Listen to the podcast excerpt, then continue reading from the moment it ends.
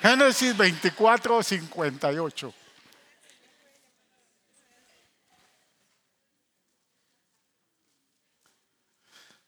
Este es el segundo mensaje de la serie que titulé Una iglesia santa y preparada.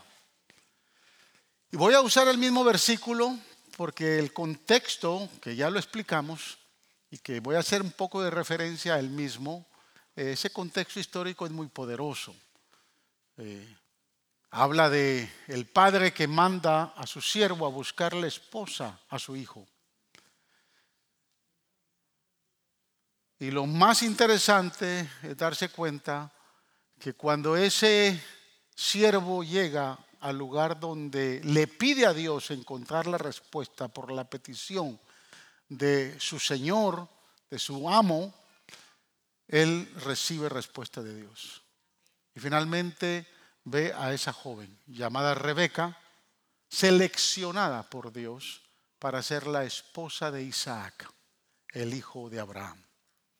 Y en la tipología bíblica encontramos entonces que sí, Abraham es tipo del Padre, Eliezer es tipo del Espíritu Santo, e Isaac es tipo de Cristo, Rebeca es tipo de usted y de mí, tipo de la iglesia. Y es ahí donde encontramos maravillosas características para que una mujer como eh, Rebeca, hoy en día la iglesia pueda decir, sí, estoy lista. Porque a ella le preguntaron cuando la llamaron y le dijeron, ¿irás tú con este varón? Ella respondió, sí, iré. Amén. Y esa es la respuesta que el Señor quiere escuchar de usted. ¿Estás preparada para irte con Jesús? Sí, estoy preparado para irme con Jesús. Padre, en el nombre de Jesús. Oramos para que tu poder sea glorificado a través de tu palabra y que tu palabra administre a nuestro corazón porque tu palabra tiene el poder para transformar, sanar, liberar. Tu palabra tiene poder para dar vida y hoy necesito que tu palabra hable a mi corazón desde tu corazón.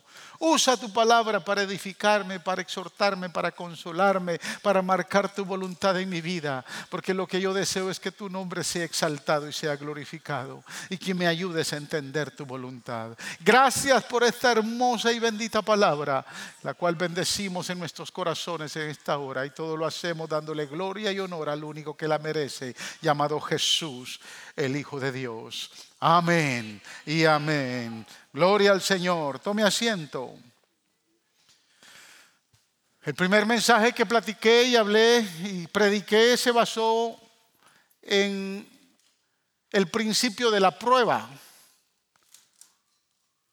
Rebeca estaba lista, ya había sido probada y dijo, sí, yo estoy lista, he pasado la prueba.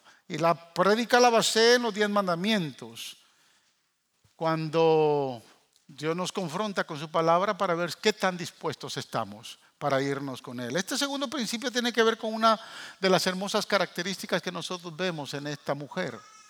Una característica muy maravillosa, cuando el siervo, el siervo de Abraham le pide agua para beber. Diga conmigo, servicio. Me estaban más despiertos los de la mañana que ustedes y el grupo era más pequeño. A ver, diga conmigo, servicio. Amén, servicio. Ese es el segundo principio o la segunda característica que vemos en Rebeca. Pues es lo que vemos en una mujer que corre la mía extra para servir, que no se conforma con el deber, va mucho más allá de lo que ha sido llamada a hacer. Mire lo que dice Génesis 24, 16 al 20. El verso 16 lo dejé para la última característica, la vamos a leer, pero no voy a entrar ahí hoy. Pero la voy a leer. Dice, Rebeca era muy hermosa y tenía edad suficiente para estar casada, pero era aún virgen. Cuando usted lee estos versos, usted rápidamente tiene que entender que esta muchacha era una mujer, si la Biblia dice que era hermosa, era una muchacha ya lista para competir en Miss Universo 2023. Una muchacha alta, hermosa, rubia, de ojos azules, de buena figura. O sea, vemos a una muchacha que no era cualquier muchacha. Eh, yo no sé si se iba a hacer las uñas, si se hacía el pelo, pero la Biblia dice que era hermosa. Pero ella dice que ella descendió al manantial, llenó su cántaro y volvió a subir. Verso 17.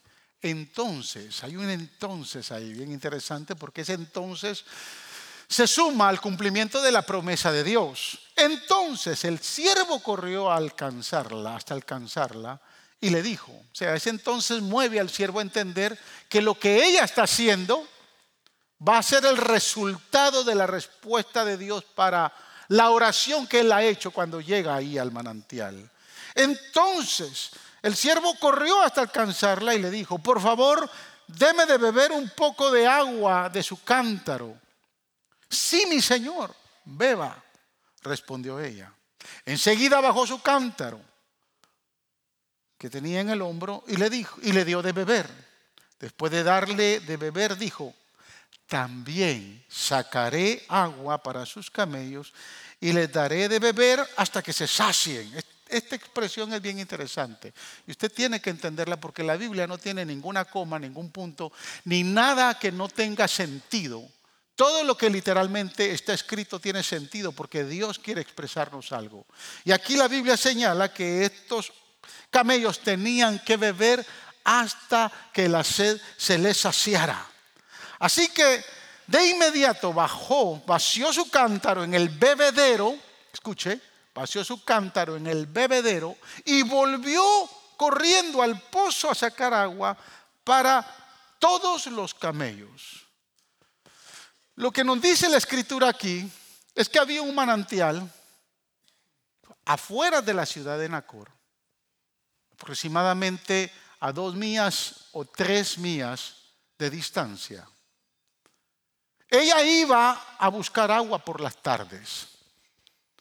Pero había un bebedero donde era la estación para que llegaran los camellos, no caballos, no perros, camellos. Porque en la época y hasta el día de hoy se usa el camello para transportarse por el desierto. Ese bebedero no estaba cerca del manantial, estaba aproximadamente como a unos 100 metros. Entonces, ella baja, toma agua y se va. Entonces el siervo le dice, dame de beber. Y ella le da de beber. Pero inmediatamente se dispone y le dice, pero también le puedo dar de beber a sus diez camellos. Yo quiero que me entienda, darle de beber a diez camellos no era una tarea fácil. Requería de sacrificio, de esfuerzo, de tiempo. Es decir, que el espíritu de Rebeca es impresionante. Se demuestra claramente y rápidamente y de buena voluntad cuando ella se dispone a darle de beber a Eliezer y a los camellos.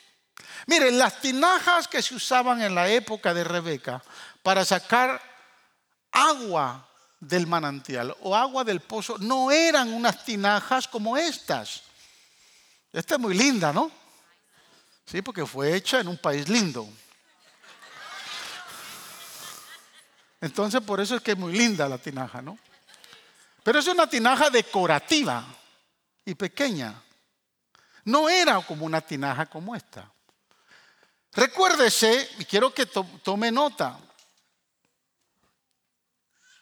que las doncellas salían a buscar agua por la tarde al bajar el sol y tenían que llevar el agua que les servía para el siguiente día en la casa, el agua para beber, para cocinar los alimentos. Entonces no podía ser una tinaja con agua tan pequeña como esta. Las tinajas que se usaban más o menos en el tiempo de Rebeca eran tinajas mucho mayores, eran más grandes, tenían capacidad, escúcheme, para almacenar 12 litros de agua. 12 litros de agua, estamos hablando de 3 galones de agua. Por lo tanto, la tinaja pesaba alrededor de unas 20 libras. Yo quiero que usted entienda esto. Quería hacerlo con las pastoras, pero se me escaparon. Me escaparon. A ver, una voluntaria, una mujer voluntaria como Rebeca. A ver, hermana, venga para acá, venga para acá. Yo quiero que, hermana Leida, usted tome, se detenga ahí, ahí donde está.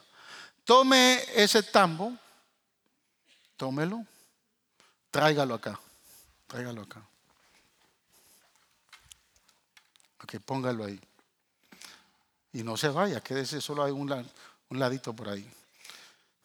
Para los que saben de construcción o han pintado, saben que a ese bote le caben cinco galones. ¿Verdad que sí?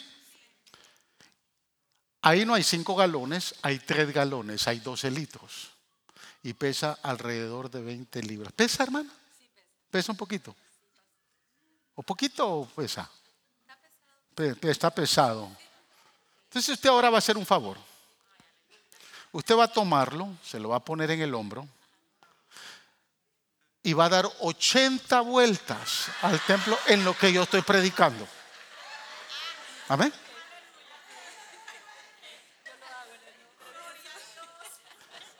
Usted lo dice la hermana, lo hago en el nombre de Jesús. Quédese por ahí sentadita. Yo quiero que usted entienda algo. Un camello necesitaba 100 litros de agua para saciar su sed.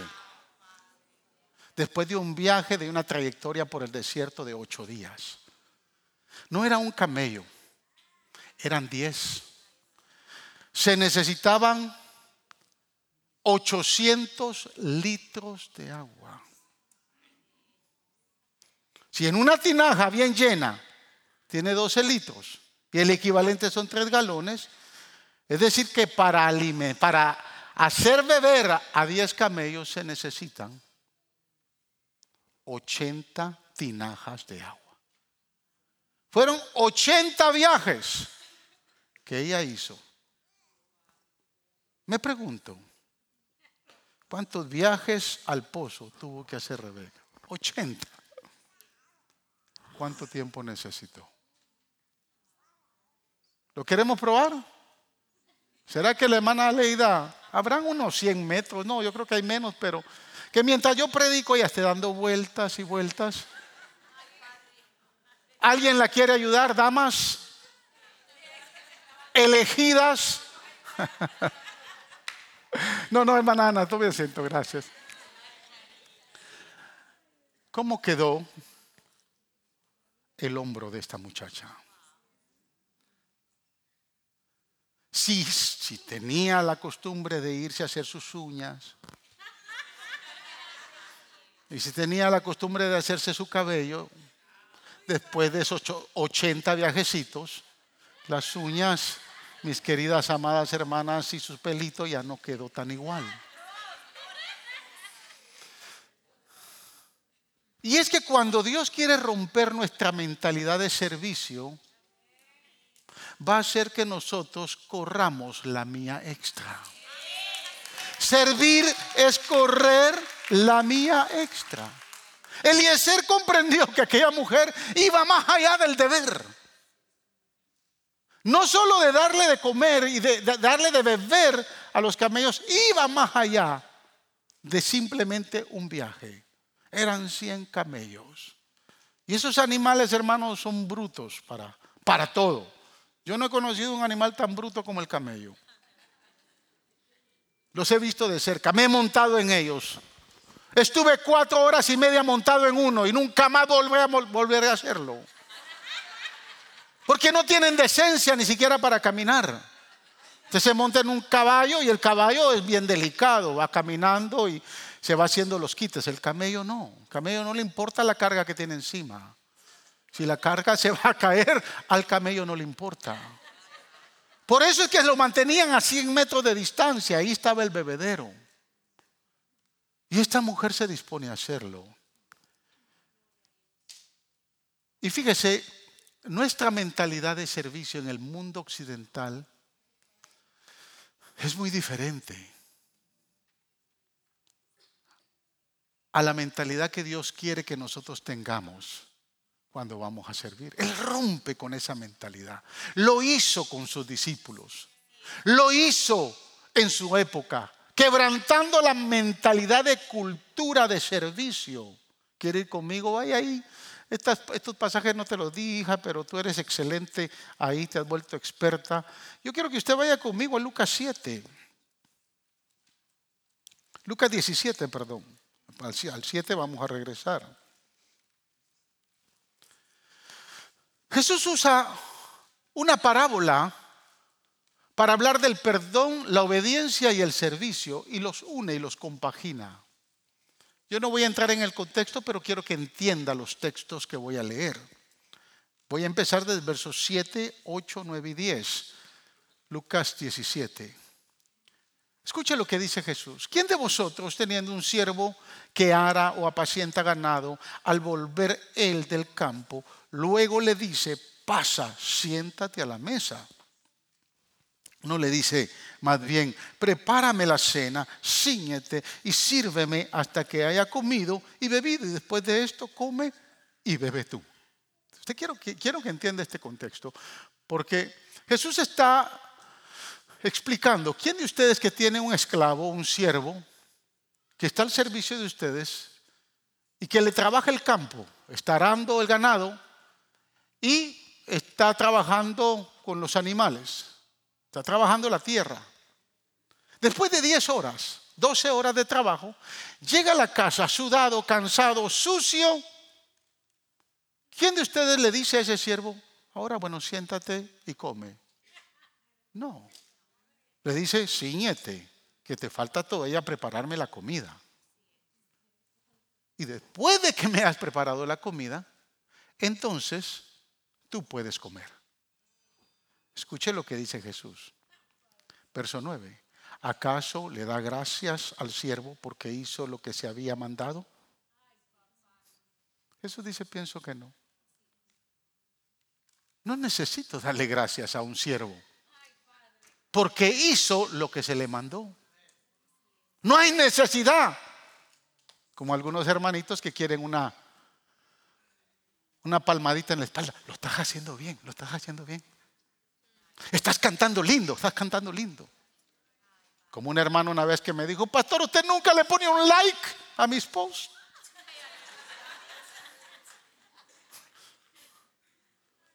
No, Jesús dice, pienso que no. No hay necesidad de darle gracias. Lo que me explota la cabeza es lo que dice en el verso 10. Así también vosotros, cuando hayáis hecho todo lo que os ha sido ordenado, decid, siervos inútiles somos. Pues lo que debíamos hacer,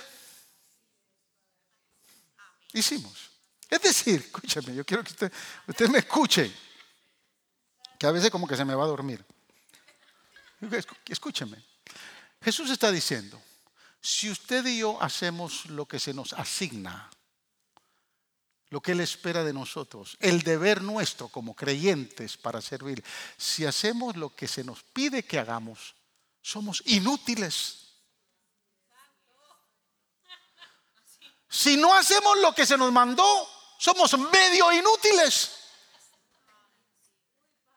Entonces, si queremos ser útiles, cojamos las 80 tinajas y corramos la mía extra y sirvámosle al Rey de Reyes y Señor de Señores, que nos salvó, que nos libertó, que nos ha sanado y que nos ha perdonado.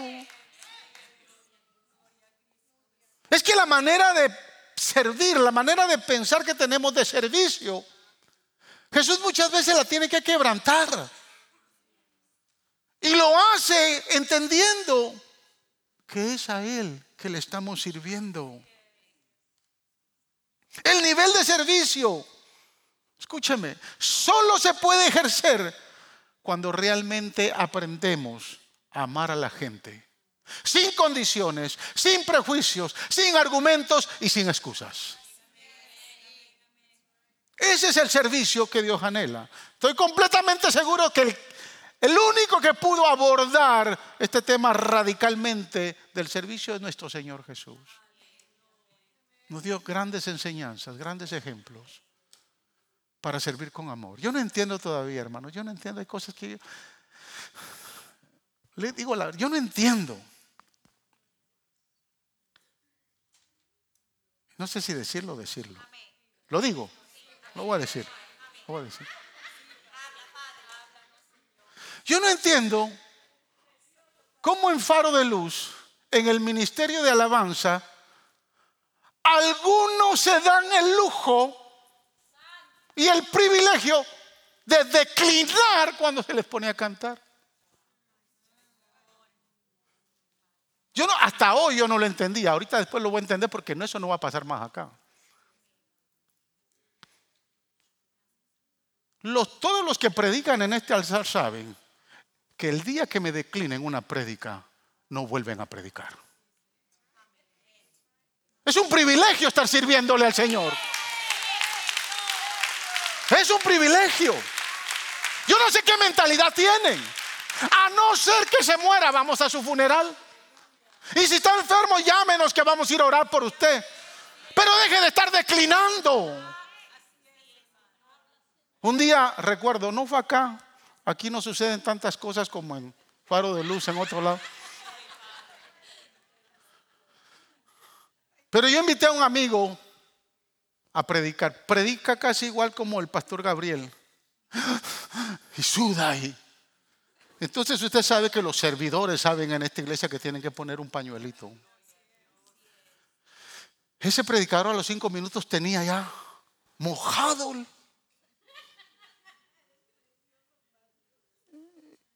Y yo le digo a la servidora, póngale otro pañuelo. Y él le fue y le puso otro pañuelo. A los diez minutos ya estaba otra vez el pañuelo mojado porque el, el tipo suda mucho. Y le digo a la servidora, póngale otro pañuelo. Ah, pastor, ya le puse dos.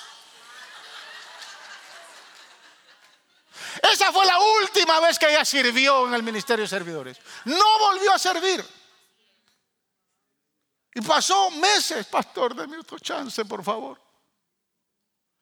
Es que yo no sé qué a veces, hermanos, mire, si, si, Dios no le quebranta la mentalidad a usted aquí en la iglesia para servirle a Él, no sé dónde se la va a quebrantar. Pero el día que se le quebrante, el día que usted pierde y entienda que está perdiendo un gran privilegio, usted va a llorar, va a gemir, va a decir, dame una oportunidad para servir. Porque tenemos una mentalidad muy barata de servirle a Dios. Pensamos que la iglesia nos necesita. Yo no estoy aquí predicando solo porque se me asignó. Mire, gran parte de la tarea de un pastor es predicar, enseñar, aconsejar, orar por las familias y cuidarlos. Yo lo hago con aquellos que se acercan a mí. Cuando yo veo una necesidad me acerco y estoy ahí. Y recibimos con mi esposa parejas constantemente durante la semana. Estamos aconsejando. Pero si yo me conformara solo con eso, sería un inútil. Porque haría lo que se me mandó a hacer. Si yo no hago eso, soy medio inútil. Pero si yo quiero hacer más, tengo que correr la mía extra. Tengo que hacer más. Tengo que buscar más. O sea, mi tarea no solo es estar acá. Yo amo el púlpito. Pero entiendo que esta no es mi única tarea. A mí se me asignó esto.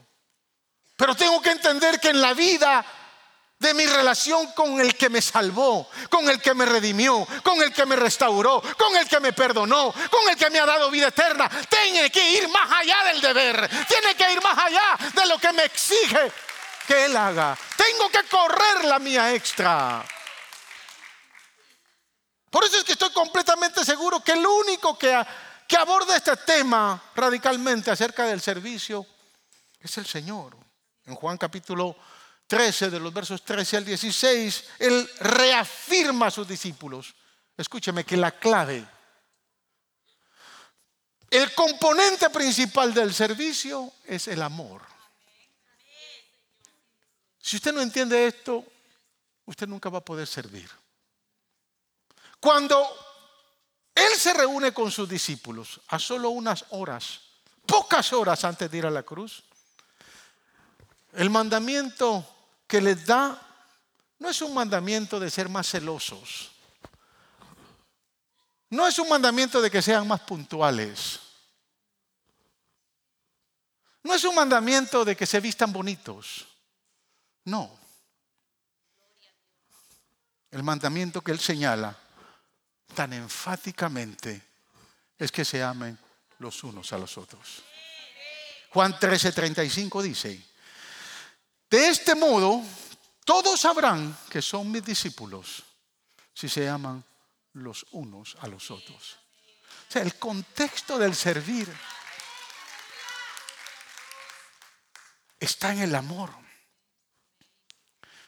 Sin embargo, antes de él enseñarles y desarrollar esta exégesis del amor, Jesús prepara el escenario siendo un ejemplo para ellos. Y es ahí donde yo quiero que usted y yo vayamos en los próximos minutos. Porque el ejemplo que le da a sus discípulos es maravilloso. Yo veo, hermanos, en este ejemplo tres factores claves que creo que nos ayudarán a usted y a mí a cumplir. No solo con el mandamiento de amarnos los unos a los otros, no solo con el responderle al deber, sino de que podamos entender que Dios espera que corramos la mía extra. Si usted no lo está haciendo, es porque su prioridad y su interés está en otro lado.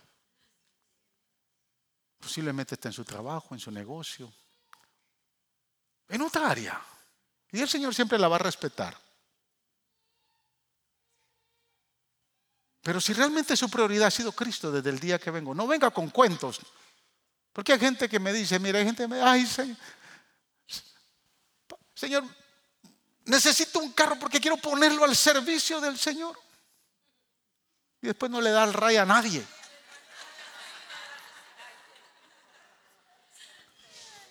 Usted no venga con el cuento. No venga con el cuento. Le estoy sirviendo al Señor cuando solo viene los domingos. No me venga con ese cuento. Usted perdóneme, yo soy su pastor, ¿verdad? Y usted que me sigue también. Dios quiere radicalmente quebrantar nuestra mentalidad de servicio. Porque no fue un perro que murió en la cruz. No fue un gato que murió en la cruz. En la cruz se derramó la única sangre del Hijo del Dios verdadero. Esa sangre carmesí que tiene el poder para limpiar toda inmundicia. Y que por esa sangre usted y yo estamos acá. A no ser que usted no tenga valor por la sangre de Jesús, pues su conducta será diferente. Hay tres factores, Juan 13. Quiero que vaya conmigo Juan 13. Porque hay tres factores importantes en este pasaje que Jesús toma. Le da un ejemplo maravilloso.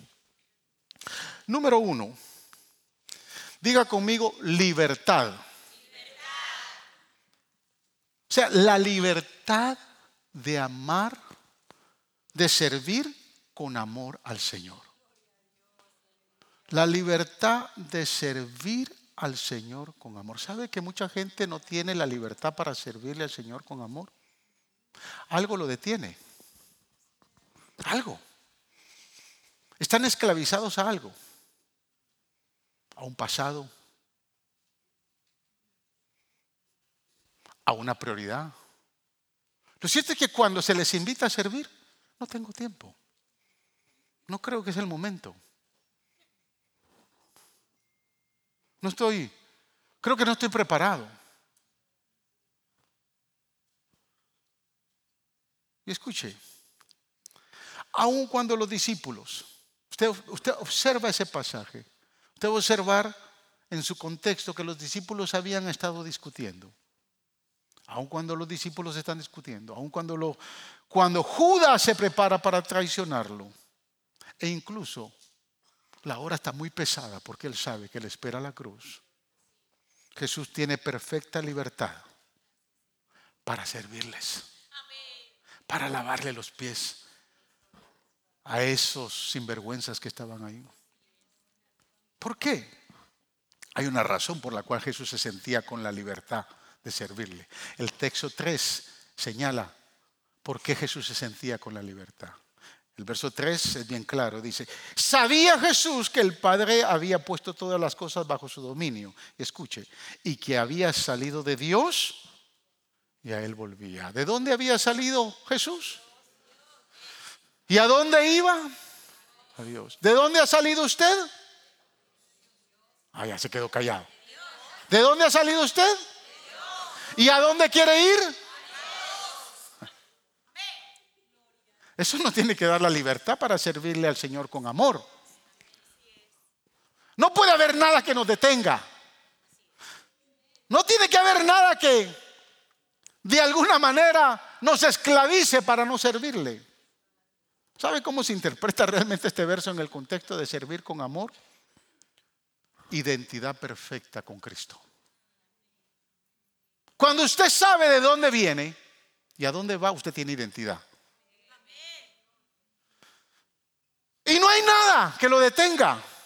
Jesús sabía quién era. Él sabía de dónde había salido.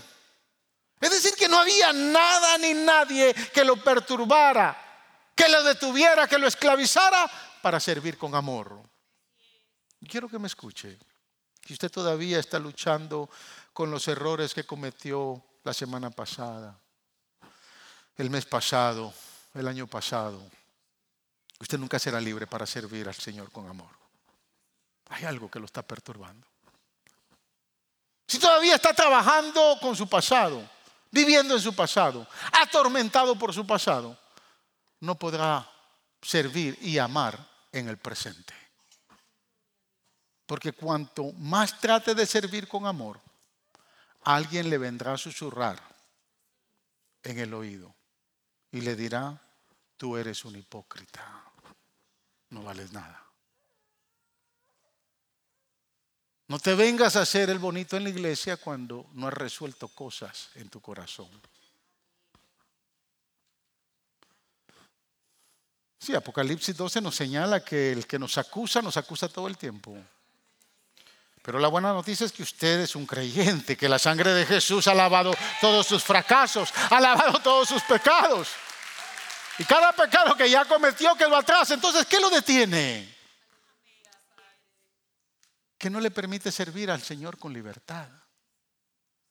Mire, esta iglesia tendría que ser una iglesia que no necesitaría de nadie ni de afuera. ¿Sabe por qué yo peleo? Le voy a decir la verdad. ¿Por qué yo peleo con músicos que hay que, hay que estarles pagando para que vengan a tocar? El Señor me libre de caer en eso. Y los que han estado dirigiendo la alabanza acá lo saben. Yo me gozaba, hermanos, honestamente me gozaba. Ver a Rubén hoy tocando la guitarra. Este, muchacho es polifacético. Alguien me había dicho que él ya estaba aprendiendo a tocar la guitarra. No se conformó con, con, el bajo, ahora con la guitarra. Después lo vamos a ver en el teclado. Después lo vamos a ver en la, Lo vamos a ver en todos los lados. Porque él dice: Yo quiero servirle al Señor donde quiera que me pongan. Siempre anda buscando una nueva oportunidad. Es que Dios tiene que quebrantar esa mentalidad. ¿Para qué soy bueno? Si su padre le dijo, tú no eres bueno para nada, Jesús le dice, tú eres bueno para servir en mi reino. A ti te necesito. Yo quiero usarte. Y quiero usarte con poder y autoridad. Jesús no solo sabía que venía de Dios, el verso señala que también él sabía que iba a Dios. Y eso es importante, porque si usted está preocupado por el pasado, pero también está preocupado por lo que le va a pasar,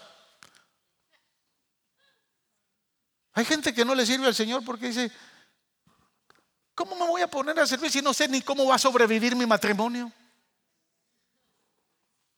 No sé ni si me pongo a servir, no sé si voy a tener para la semana que viene porque tengo que cortar horas de trabajo porque ahora tengo que servir. gente que está tan preocupado por la plata que tiene que seguir haciendo, tan preocupado por las cosas que van a suceder mañana, Jesús dijo bien claro, Buscad primeramente el reino de Dios y su justicia. Y todas las demás cosas, tu matrimonio, tus finanzas, tu negocio, tu trabajo, de él yo me encargo. Si tú te encargas de lo mío. Si tú sacas tiempo para mí. No me venga con el cuento a mí, hermano. Quebrante su mentalidad. Usted siempre vive preocupado por el futuro. Perderá la oportunidad de servirle a Jesús en el presente. Si mi pasado está cuidado por la sangre de Jesús y mi futuro está asegurado por las promesas en el cielo, yo seré libre para servirle con amor en el día de hoy. No es mañana, es hoy que yo tengo que servirle al Señor. Por eso Pablo dijo que las tres grandes virtudes, de las tres grandes virtudes, el mayor es el más grande. El amor. Nadie lo puede detener. Se necesita fe para estar en el pasado, esperanza para vivir el futuro, pero se necesita amor para servirle a Cristo en el tiempo de hoy. Se necesita de mucho amor. La fe hace todas las cosas posibles, amados hermanos. La esperanza hace, que todas las cosas sean inevitables. Pero el amor Dígale que está a su lado, pero el amor hace que todas las cosas sean satisfactorias. Jesús, sabiendo de dónde venía, sabiendo a dónde iba, Jesús era libre para servir con amor. Ese es nuestro Señor. Número dos, Primero fue sacrificio, no, libertad. Número dos, diga conmigo costo. Estamos acostumbrados a esa palabra. How much? ¿Cuánto va a costar? Lo primero que preguntamos cuando vemos un producto que nos gusta. Alguien nos ofrece algo. How much? ¿Verdad que sí? Eso nos preocupa. Usted nunca va a comprar sin tener la respuesta del hamoch, sin saber cuánto va a costar. Imagínese Jesús, derramé mi sangre por ti. Hamoch.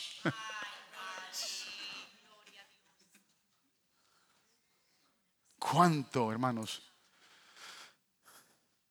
Aunque fuéramos dueños del oro, de la plata, de las perlas preciosas y de todas las riquezas de la tierra, no serían suficientes para retribuirle, para pagarle, para compensarle a Él por lo que Él hizo. No sería suficiente. Entonces, how much, Lord? ¿Cuál es el costo? Y tome la figura de Juan 13, sentado para cenar, porque estaban preparando, estaban celebrando la Pascua. En la mesa estaba el cordero, ya bien asado. Yo sé que le estoy despertando el hambre, pero estaba el cordero ya bien asadito. ¿Han comido cordero asado?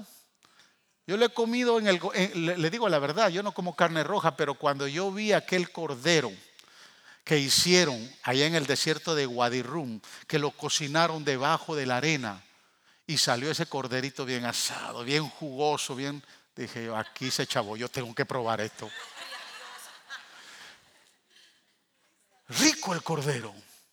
Cordero estaba en la mesa. Estaban las hierbas amargas, estaban celebrando la Pascua.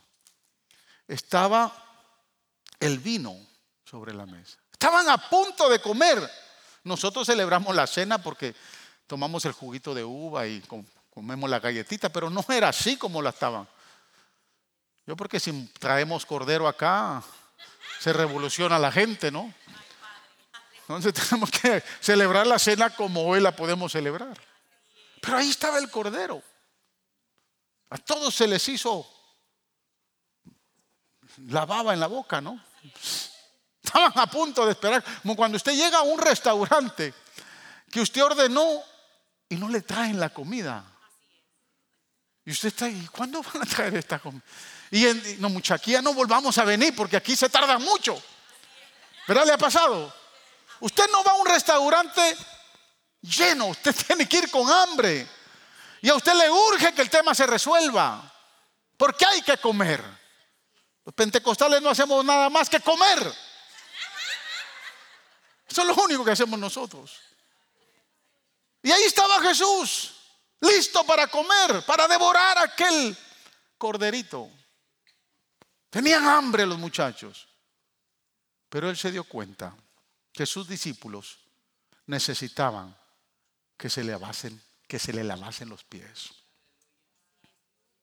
Y él eligió eso, lavarle los pies.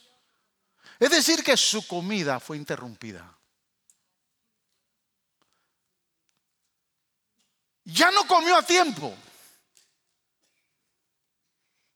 Y así también va a ser si va a haber alguien que sirva y llame a la gente, cuente con interrupciones. ¿Le ha pasado, hermanos, que de momento usted está bien cómodo viendo televisión? Terminó el servicio, usted se va a su casa, es domingo, usted lo que quiere es descansar. Abre el reclinable, se trae una almohadita, se pone a ver Facebook, en lo que se busca la película preferida. ¿Le, ha pasado? A mí me pasa los domingos. Y de repente, ¡tring! el teléfono. O alguien toca su puerta. Le pregunto, ¿cuál es la primera reacción? No la segunda ni la tercera, la primera. Su tarde de descanso está siendo interrumpido. Ve el teléfono. Esta hermana otra vez llamando.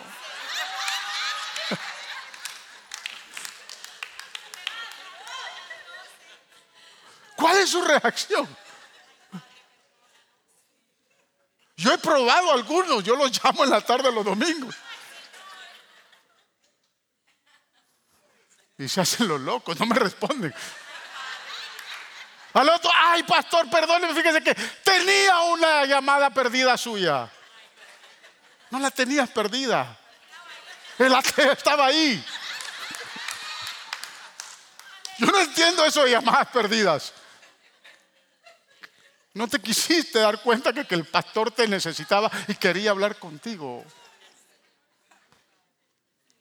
No es la segunda reacción. No es la tercera, es la primera.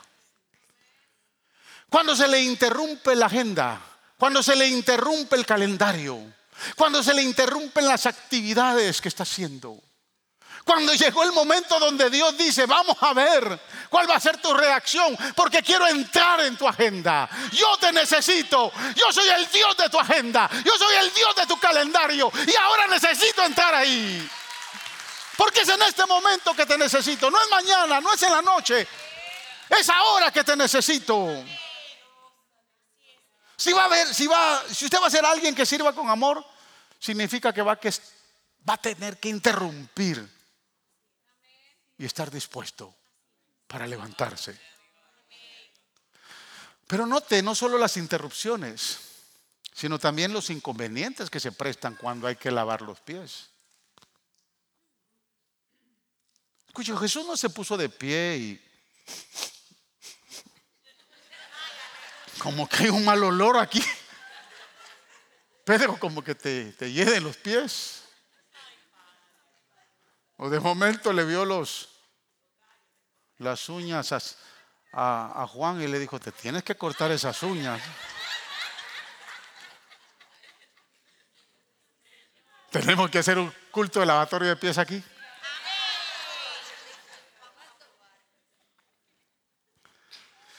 Si va a tener que servir con amor, mantenga la boca cerrada cuando vea suciedad. En otras palabras, como dice, se dice en inglés, no sea picky, don't be picky.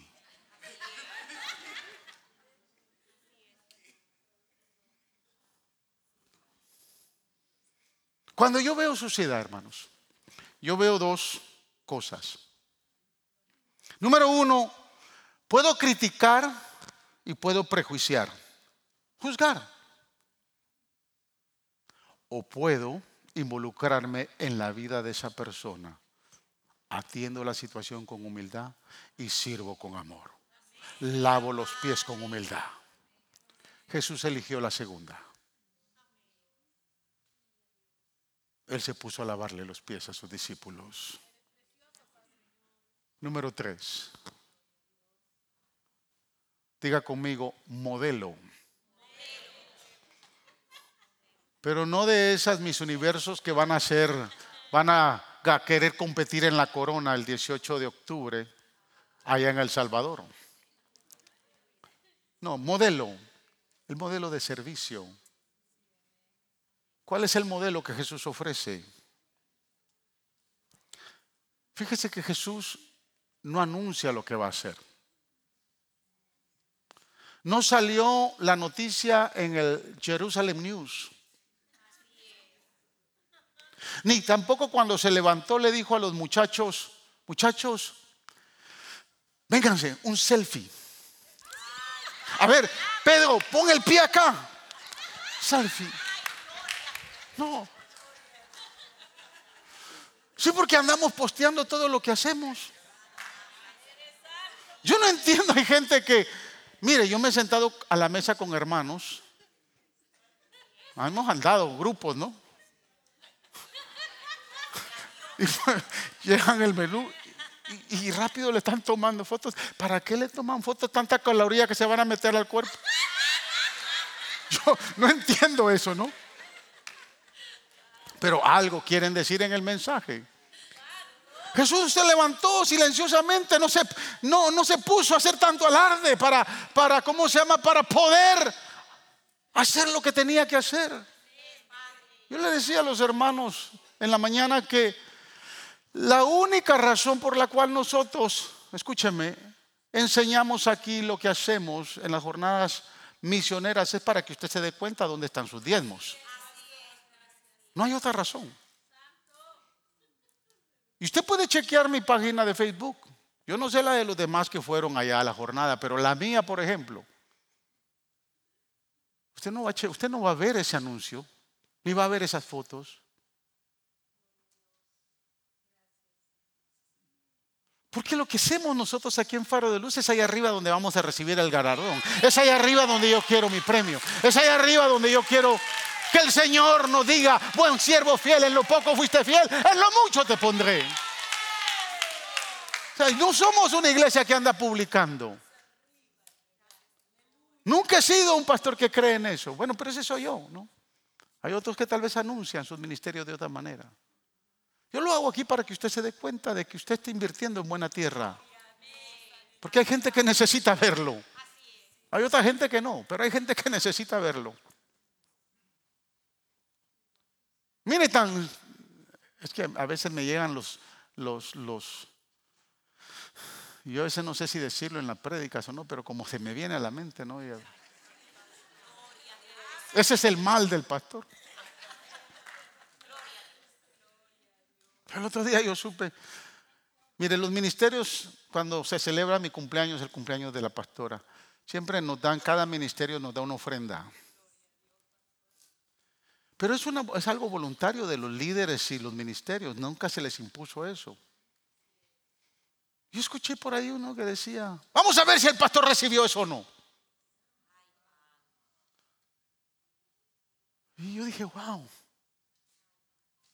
hay gente que necesita saber si se hacen las cosas o no se hacen las cosas. Y por eso yo lo hago. Obviamente porque quiero que usted siga apoyándonos a orar. Y de repente Dios toca su corazoncito. Y nos tira una ofrendita especial. Sí, hay que ser sinceros, ¿no? Porque estamos haciendo algo para glorificar al Señor. Jesús se levantó simplemente, tomó una palangana con agua, lavó los pies de sus discípulos. No fue algo que lo anunció, no era algo que se supo en la ciudad de Jerusalén. Él simplemente se hizo cargo de la situación en silencio. Ese es el modelo de servir. Cuando usted se levanta, usted sabe que tiene que hacer algo, que no todo el mundo tiene que saberlo. Pero su Padre Celestial que está en el cielo lo está viendo. Y Él lo va a recompensar. Usted podrá decirme, bueno, pastor, pero eso es bien fácil, porque si yo tuviera la oportunidad de servir a las personas como los discípulos, yo lo hago. De verdad. ¿Alguna vez ha estado al lado de un agitador político? ¿Nunca ha estado al lado de un agitador político? Que se levantan con manifestaciones y empiezan a agitar a la gente. Bueno, Simón el celote era uno de ellos. El tipo era guerrillero. El Señor lo sacó de la guerrilla y lo llamó a servir. Porque hasta los guerrilleros son transformados por el poder de la palabra de Jesús. No era fácil esa gente que estaba con Jesús. Había gente de otro extremo. Aquel que era tímido, que nunca se registra que habló ni siquiera una palabra. Creo que se le debería llamar el discípulo mudo, porque nunca vemos en la Biblia que está hablando. Era Santiago, no el, uno de los hijos de, Zebedeo, era el otro Santiago. Nunca dijo nada. Estaba ahí solo como espectador. ¿O qué tal que le sirva a usted y le lave los pies a, un, a una persona escéptica? como Natanael, que quiere todo con seguridad. Es tan escéptico que anda calculándolo todo. O alguien que, le que, que usted sabe que le va a negar, que esa noche le va a negar. Y le va a negar tres veces. O alguien que no solo le va a negar, lo va a traicionar. Le va a meterle la daga por la espalda. Así era esa gente. Usted puede ir de discípulo en discípulo en todo el grupo y se va a dar cuenta que todas las personas que rodeaban a Jesús, esos doce, no eran buenas firmitas. No, no eran buenos ciudadanos. Es más, no eran como ustedes. La gente era pesada, hermano. Y cuando yo veo esto, me doy cuenta que también yo no soy ni tan agradable ni tan amable. Y le tengo que dar gracias a Él, que un día Él me tomó en cuenta, me llamó, me lavó, me perdonó y me dio vida eterna. Yo también me tengo que dar cuenta que yo no era una persona linda y hermosa. Y voy terminando con esto. Ahora a Jesús se le presentan algunas dificultades para servir con amor. Porque Él está muy interesado en servirle a Dios, en, que sus discípulos entiendan que tienen que servir a Dios. Y está quebrantando la mentalidad de ellos. Pero se le presentan algunas dificultades. ¿Por qué le empieza lavándole los pies a los discípulos? No dice la Biblia quién fue el primer discípulo que se le lavó los pies. Lo que sí dice la Biblia es que cuando él se acerca a Pedro, el verso del 6 al 9 dice, cuando llegó a Simón Pedro, este le dijo, Pedro le dijo, ¿y tú, Señor, me vas a lavar a mí los pies? Jesús le dice, ahora no entiendes lo que estoy haciendo, respondió Jesús, pero lo entenderás más tarde. No protestó Pedro jamás me lavarás los pies. Jesús le dice, si no te lavo los pies, no tendrás parte conmigo. Entonces, Señor, no solo los pies, sino también las manos y la cabeza. Lávame todo, lávame todo. Pero escúcheme, aquí yo veo dos, dos cosas importantes. Número uno, veo el orgullo de la independencia. te voy a lavar los pies. No necesito que me lave los pies. ¿Para qué me vas a lavar los pies?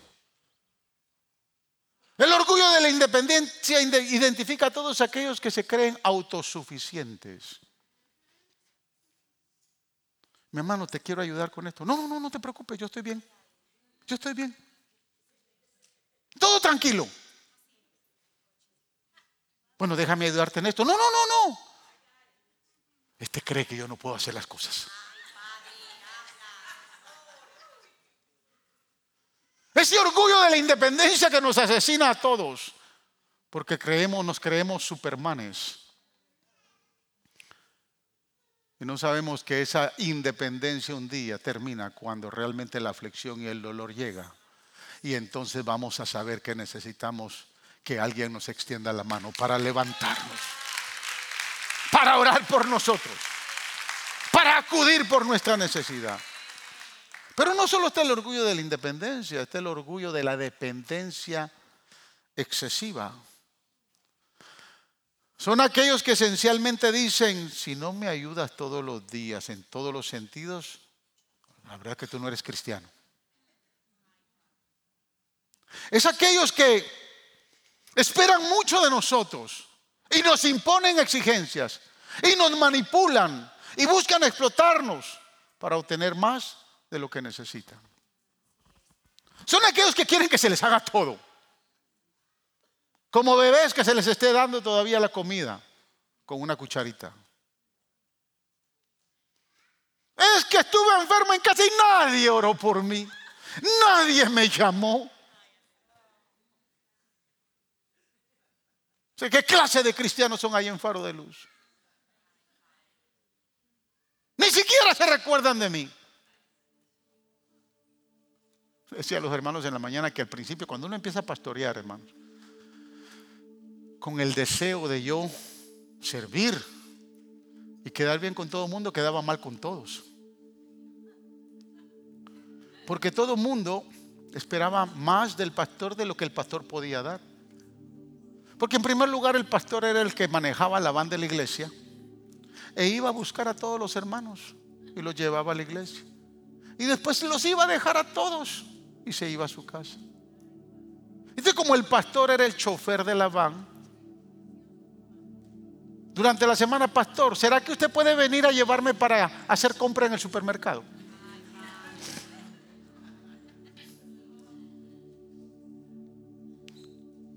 ¿Será que puede hacer algo? Mire, hermano, todos necesitamos ayuda. Y yo muchas veces voy a necesitar de usted. Pero también la mayoría de veces tenemos que aprender a decir no. Lo siento, yo no soy tu salvador. Yo no pagué el precio por ti en la cruz. Si usted no aprende a depender de Jesús, usted se va a volver un dependiente exagerado. Es Jesús el que va a proveer todo. Me va a usar a mí, puede usar a cualquiera. Por lo tanto, a veces lo más amoroso es decir, no, no puedo. Lo siento, pero no puedo ayudarte. A mí me ha tocado.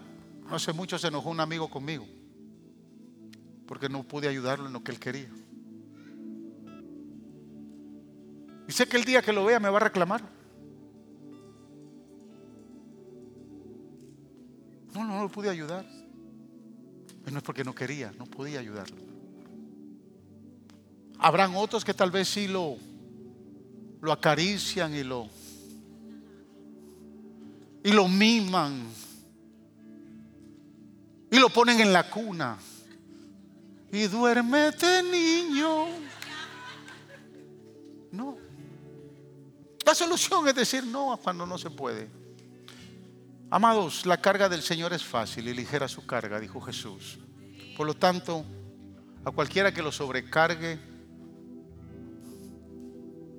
o quiera depender totalmente de usted, dígale no, no puedo.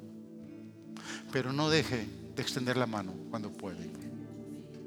Entonces la última pregunta es, pastor, en la práctica, ¿qué significa lavar los pies?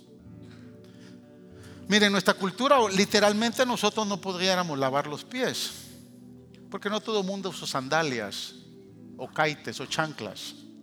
¿Alguien vino con chanclas hoy? ¿Alguien vino con sandalias? Venimos, nos vestimos, venimos a la iglesia y nos ponemos nuestros zapatos cómodos como querramos. Pero nuestras calles ya no son empolvadas, ni tampoco están literalmente embarradas de barro. No, no, tenemos lindas calles aquí en Houston, bien cementadas, bonitas banquetas, un lindo parqueo. Donde usted se baja y usted no se va a ensuciar los pies aunque esté lloviendo. Entonces, ¿qué significa lavar los pies literalmente? Le pregunto a usted, mi hermano varón, ¿cuándo fue la última vez que ayudó con la mudanza a un hermano sin esperar nada a cambio?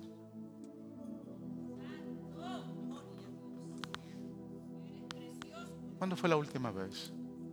¿Cuándo fue la última vez que usted de momento se decidió a lavar su carro enfrente de su driveway y usted vio que llegó el carro del vecino, sucio y asqueroso, y usted extendió la manguera para lavarle el carro al vecino.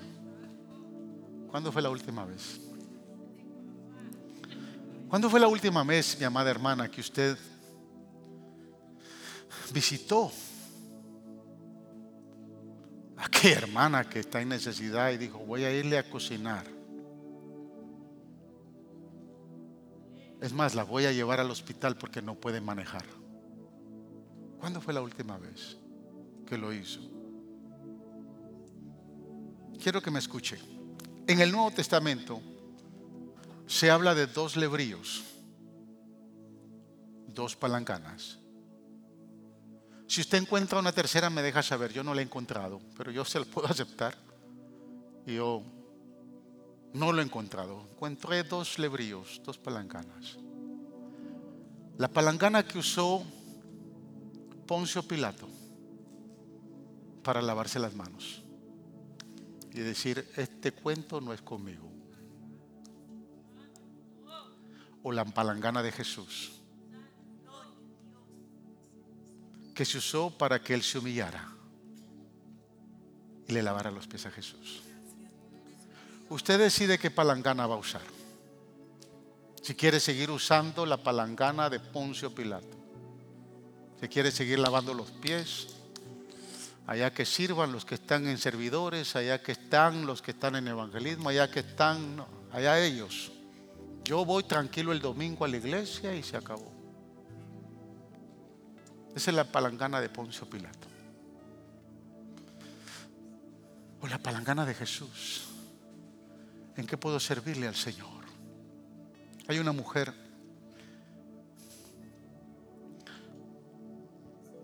en Lucas capítulo 7.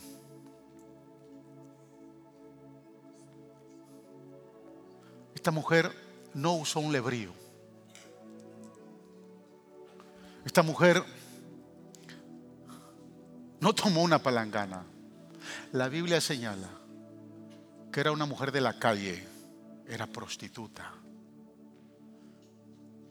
Algunos historiadores y exégetas de la Biblia señalan que esta mujer pudo haber sido aquella que fue traída a Jesús, que fue arrastrada y fue traída, arrastrada desde el pelo y se le tiró a Jesús de frente. Esta mujer fue encontrada en el pleno acto de adulterio. Y la ley nos manda que tiene que morir apedreada. ¿Qué tú dices? Jesús se pone a escribir en el, en el polvo, en la tierra. Y los fariseos, los religiosos de la época, le insisten. Jesús levanta su mirada y usted conoce la historia, ¿verdad? El que tire la primera piedra, el que esté libre de pecado, tire la primera piedra. Ninguno se atrevió, ninguno se animó, cada uno se fue disipando, se fue alejando y solo quedó ella con Jesús. Jesús le pregunta, ¿dónde están los que te condenaban? Y ella le dice, no, no hay nadie, Señor. Bueno, tampoco yo te condeno. Vete y no peques más. Mire, yo no sé usted cómo usted evalúa o valora su perdón. De repente usted no era prostituta, no era un drogadicto, no era un alcohólico, no era un borracho, tal vez sí. Pero ¿cómo valoramos nuestro perdón? ¿Qué gratitud hay? al sentirnos perdonados. La Biblia dice que esta mujer en el capítulo 7, verso 42 de Juan, de Lucas, perdón, es esa misma mujer que llegó. La Biblia es explícita. Verso 37 del capítulo de Lucas 7 dice, entonces, voy a leer desde el 36, uno de los fariseos rogó a Jesús que comiese con él y habiendo entrado en casa del fariseo se sentó a la mesa. Entonces una mujer de la ciudad que era pecadora, por eso es que algunos, algunos historiadores creen que era esa mujer que había sido perdonada, al saber que Jesús estaba a la mesa en casa del fariseo, trajo un frasco de alabastro con perfume. Esta mujer ya había tenido un encuentro con Jesús. Esta mujer ya había tenido una relación con Jesús. Ya esta mujer había entendido el valor de, de, su miseria y de ahora lo que representaba su vida en Cristo. Y alguien le dijo, Jesús está en la casa de Simón el leproso. Y es importante que si quieres irla a ver, no sé cómo vas a entrar, pero Simón es un, era un leproso y, y sigue siendo ahora un hombre importante. No vas a poder entrar. Ella se recordó de la loción que tal vez su abuela o su tatarabuela había dejado como legado, porque tenía un valor, un valor incalculable para la época de Jesús. Dijo, yo no tengo ni oro ni plata, no tengo riqueza,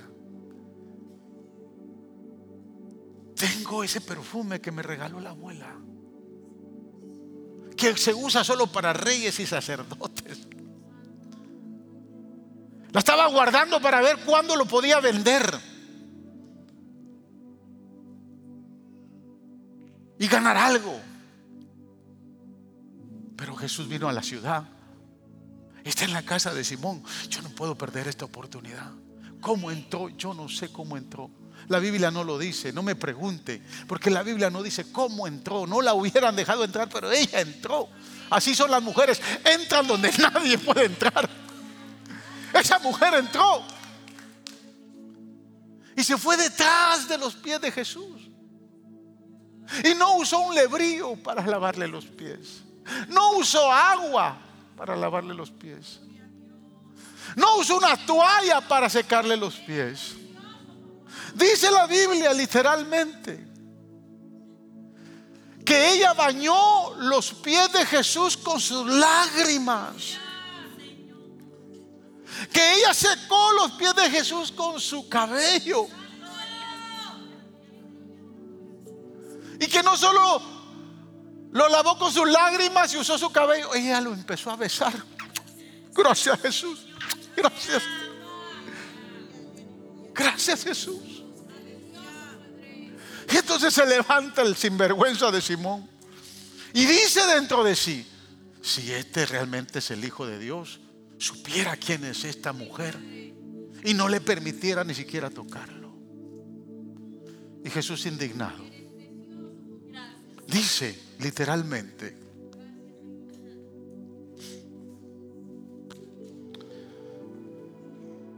verso 40, entonces Jesús respondió y le dijo, una cosa tengo que decirte. Y él le dijo, dime maestro. Un acreedor tenía dos deudores. El uno le debía 500 denarios y el otro 50. Y no teniendo ellos con qué pagar, perdonó a ambos. Después, ¿cuál de ellos le amará más? Respondiendo Simón, dijo, pienso que aquel a quien perdonó más. Y le dijo, rectamente has juzgado. ¿Sabe qué pienso, hermanos? Que los que pocos que los que poco enseñan pasión por Jesús son los pocos perdonados. Y yo los veo de domingo a domingo nada más. Tienen poca pasión. No hay nada más que los apasione que la necesidad del domingo que no pudieron que no trabajan ni venir a la iglesia. Porque de lo contrario, cuando hay pasión, hay entrega, hay gratitud, hay una búsqueda incansable. Yo me meto donde yo me tengo que meter. Yo voy a buscarlo a Él donde tenga que irlo a buscar. Yo tengo que acercarme a Él porque me debo de acercar a Él.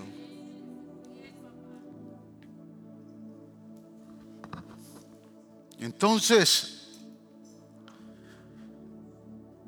vuelto a la mujer, Jesús le dijo a Simón, ves esta mujer, entré a tu casa y no me diste agua para mis pies, mas esta no ha regado mis pies con lágrimas y los ha enjuagado con sus cabellos. No me diste beso, mas esta desde que entré no ha cesado de besar mis pies. No ungiste mi cabeza con aceite, mas está ungido con perfume mis pies.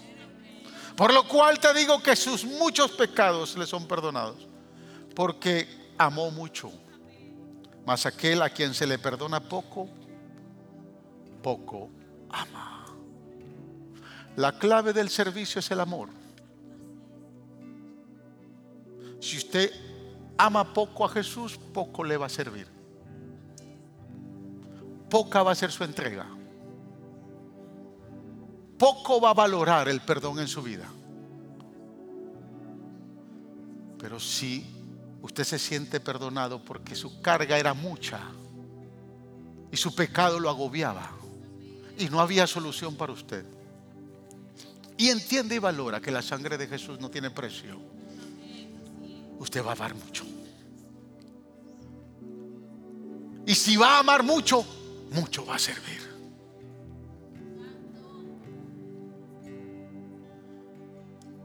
Simón nunca aprendió su lección. Habrá muchos en la iglesia que nunca lo aprendan.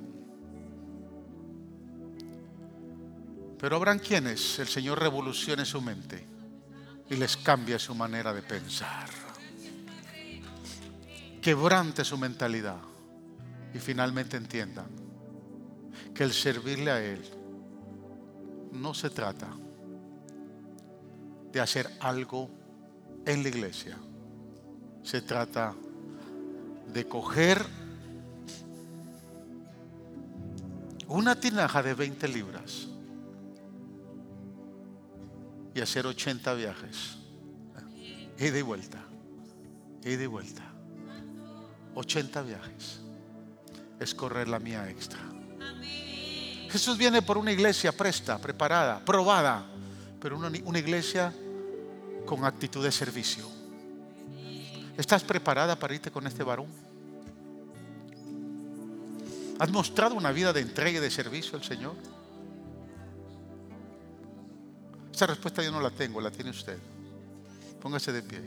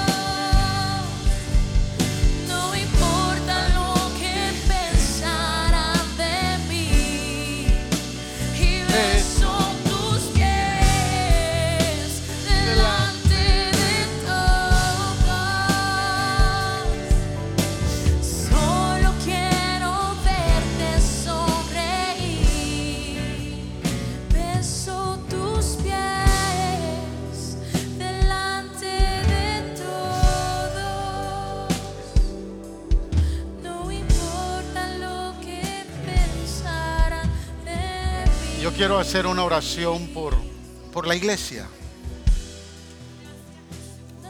Si usted quiere que esta oración le cubra, levante su mano ahí.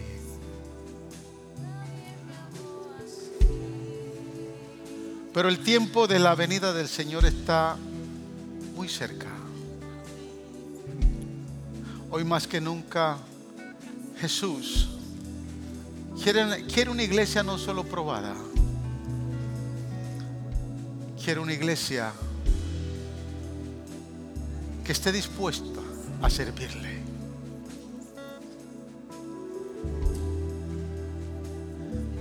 Si usted quiere que esta oración le cubra, levante sus manos.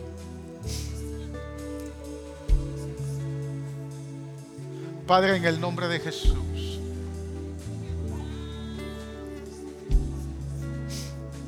te pedimos perdón por no tener la mejor actitud para servirte. Perdóname, Señor, porque hay otras cosas que me han llamado la atención.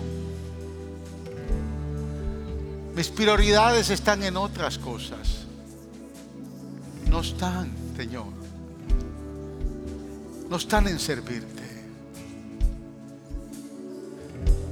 Pero yo no he escuchado esta palabra solo por escucharla. Yo sé que tu Espíritu Santo está trabajando en mi vida. Apasioname, Jesús. Apasioname a servirte más. Produce en mi ser un hambre y una sed por servirte. Que el espíritu de Rebeca, que se dispuso a servir, que fue más allá del deber, que fue más allá de su obligación, que ese espíritu me tome que yo pueda servirte con excelencia. Que no pueda ver la sociedad que está a mi alrededor. Que no pueda ver los prejuicios ni las interrupciones en mi vida. Que tenga la libertad para servirte con amor. Que no importa el costo que tenga que pagar. Y que mi modelo de servir sea como el que tú me has enseñado. Derrama sobre esta iglesia espíritu de servicio. Derrama sobre nuestros corazones un espíritu de entrega. En el nombre de Jesús. Amén. Y amén. Dios les bendiga.